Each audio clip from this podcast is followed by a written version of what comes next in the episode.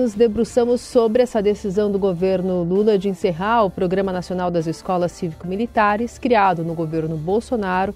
O documento enviado às secretarias de educação de todo o país diz que a decisão tomada pelos Ministérios da Educação e da Defesa deverá ser implementada até o final do ano letivo. O programa federal conta com 202 escolas e cerca de 120 mil alunos, com 1.500 militares atuando nesse projeto. Então, essas unidades serão reintegradas à rede regular de ensino e os militares desmobilizados. E aí foram apresentados quatro motivos para o encerramento desse programa: desvio de finalidade das Forças Armadas, problema de execução orçamentária, falta de coesão com o sistema educacional do país e o modelo didático pedagógico. A gente vai se aprofundar e entender um pouco mais sobre essa decisão e as repercussões com o gerente de políticas educacionais da Todos pela Educação, Ivan Gontijo, que está conosco. Oi, Ivan, tudo bem? Bom dia. Bom dia, é um prazer falar com você e com os ouvintes da Eldorado. Queria te ouvir sobre é, a avaliação dessa decisão do governo e se esses quatro itens, esses quatro motivos são suficientes para o encerramento do programa. Perfeito. Bom, em, em relação à avaliação da decisão do governo, o Todos pela Educação avalia essa como uma decisão positiva, né? O, o próprio presidente Lula já havia sinalizado na campanha que, que não era favorável a esse modelo e, e, e, na visão do, na nossa visão aqui no Todos pela Educação, esse é um modelo que, que não dialoga com os desafios reais da educação, né? É, não, não, não é uma pauta principal. O, o que o, o Bolsonaro, é, o governo Bolsonaro afirmou como motivos para a criação dessa escola, desse modelo em 2019 Primeiro era a violência nas escolas, então esse, a presença dos, dos, dos, militares em tese inibiria tanto casos de indisciplina, é, tráfico de drogas dentro da escola, como também ataques contra as escolas, né? E o que a gente viu é que desde 2022 é, mais de 19 ataques contra as escolas aconteceram, inclusive aconteceu um ataque numa escola cívico-militar, né? Então, um ataque armado de um ex-aluno contra a escola. Então, essa premissa ela é bem questionável. E uma, um, um, segundo elemento que se falava muito eram que as escolas é, da polícia militar e do exército tinham resultados educacionais muito bons. Isso é fato. Só que essas escolas, elas têm um modelo bem diferente das escolas cívico-militares. Primeiro porque elas trabalham com seleção, então elas selecionam os alunos, tem prova para entrar nessas escolas. E também porque elas têm um percentual de vagas reservados para filhos de ou policiais militares nos estados ou, ou para filhos de pessoas do exército, né, nas escolas, nos colégios militares.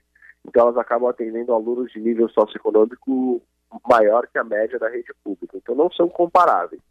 Então esses dois grandes argumentos que sustentavam a escola cívico-militar, eles podem ser bem questionáveis e além disso, depois de quatro anos, a gente não tem uma avaliação de impacto mostrando que as escolas cívico-militares são melhores que a média das escolas da, da rede pública também.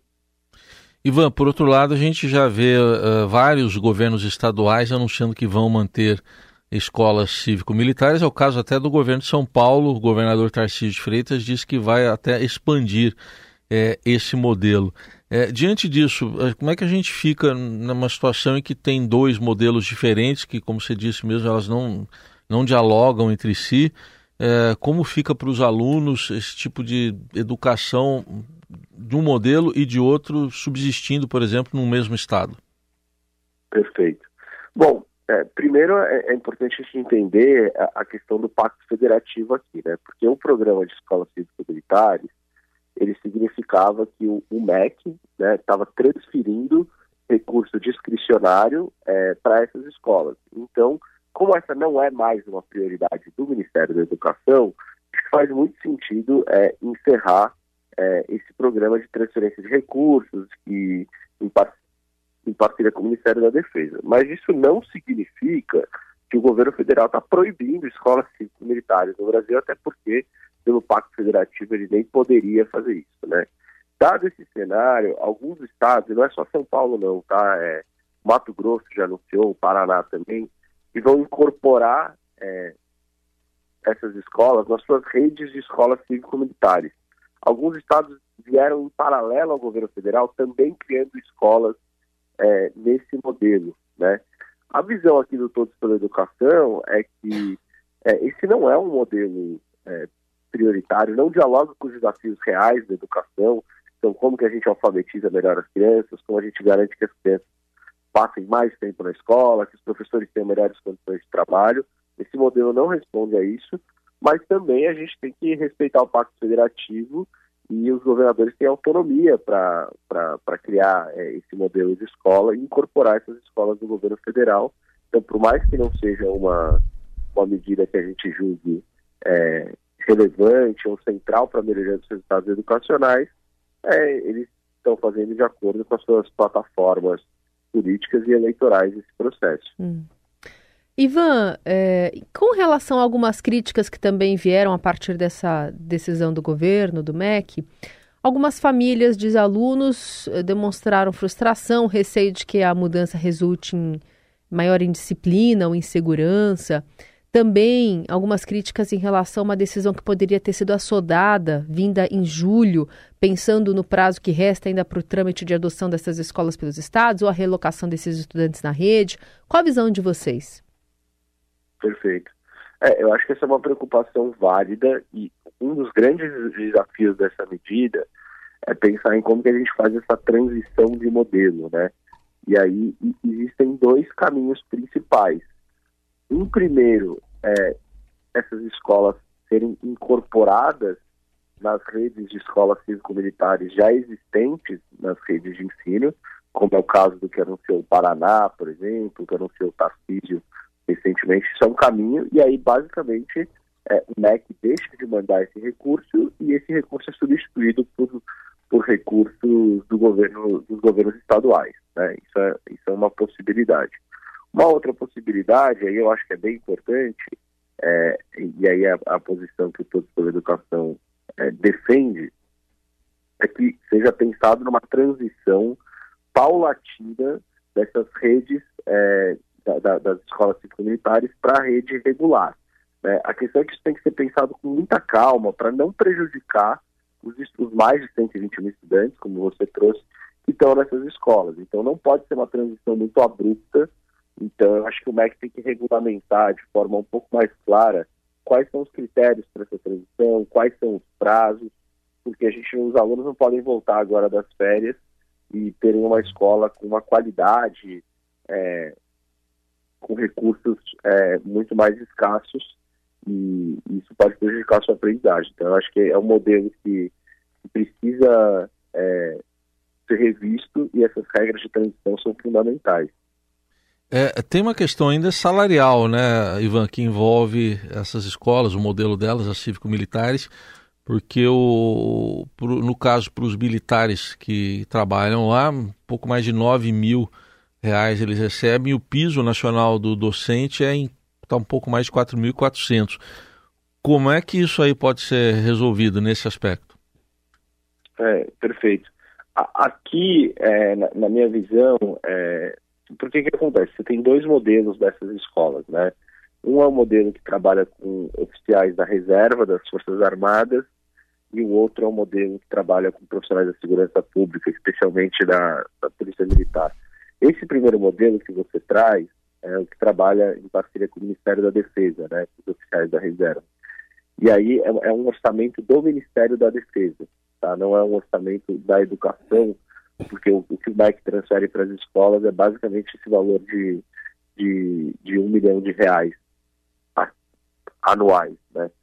Então eu acho que é muito mais uma alocação é, do Ministério da Defesa em, em, ver onde que esses oficiais vão atuar, se voltam é, para pro, os quartéis, é, se, se, trabalham em alguma outra função, mas isso é importante a gente frisar também, é, a natureza da atuação deles na escola era diferente da dos professores, né? Então, é, as escolas cívico-militares não significaram é que é, os militares estavam atuando como professores em si, né? Tinham funções ali é, mais ligadas à gestão educacional é, das escolas e menos ao do ponto de vista pedagógico mesmo.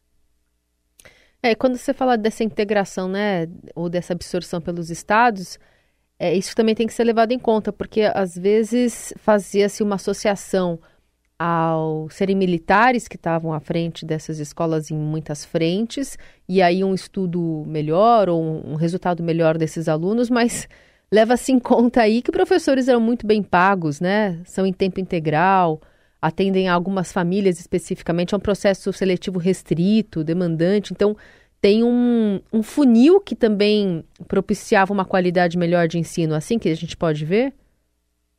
Então, é, esse é um ponto importante, que, que, tem uma distinção entre as escolas cívico-militares, uhum. que são é, as que foram incentivadas pelo algumas outras redes também têm adotado é, esse modelo de forma mais residual. Tem uma outra coisa, que são os colégios militares, são muito tradicionais no Rio de Janeiro, em Brasília, é, e as escolas da Polícia Militar. Tem em São Paulo também, escolas da Polícia Militar, em Goiás é muito forte. Esse é um modelo diferente, e é um modelo que continua vigente, tá? Ele começou, inclusive, antes do governo Bolsonaro, esse modelo. É, que é esse modelo que são escolas que tem um percentual de vagas reservadas para os filhos e o outro percentual para livre concorrência. Normalmente essas escolas elas usam é, provas para ingresso. Então, os alunos ingressarem estão fazendo uma prova. Então, elas já selecionam os melhores alunos. E também são alunos de, de nível socioeconômico maior. O custo por aluno nessas escolas é mais elevado. Então, realmente são escolas, se você for analisar os resultados, que entregam é, resultados educacionais, indicadores de aprendizagem, do IDEB, resultados melhores. Mas você não pode comparar esses resultados com as escolas da rede pública, porque elas estão atendendo um outro perfil de aluno, né? não é comparável.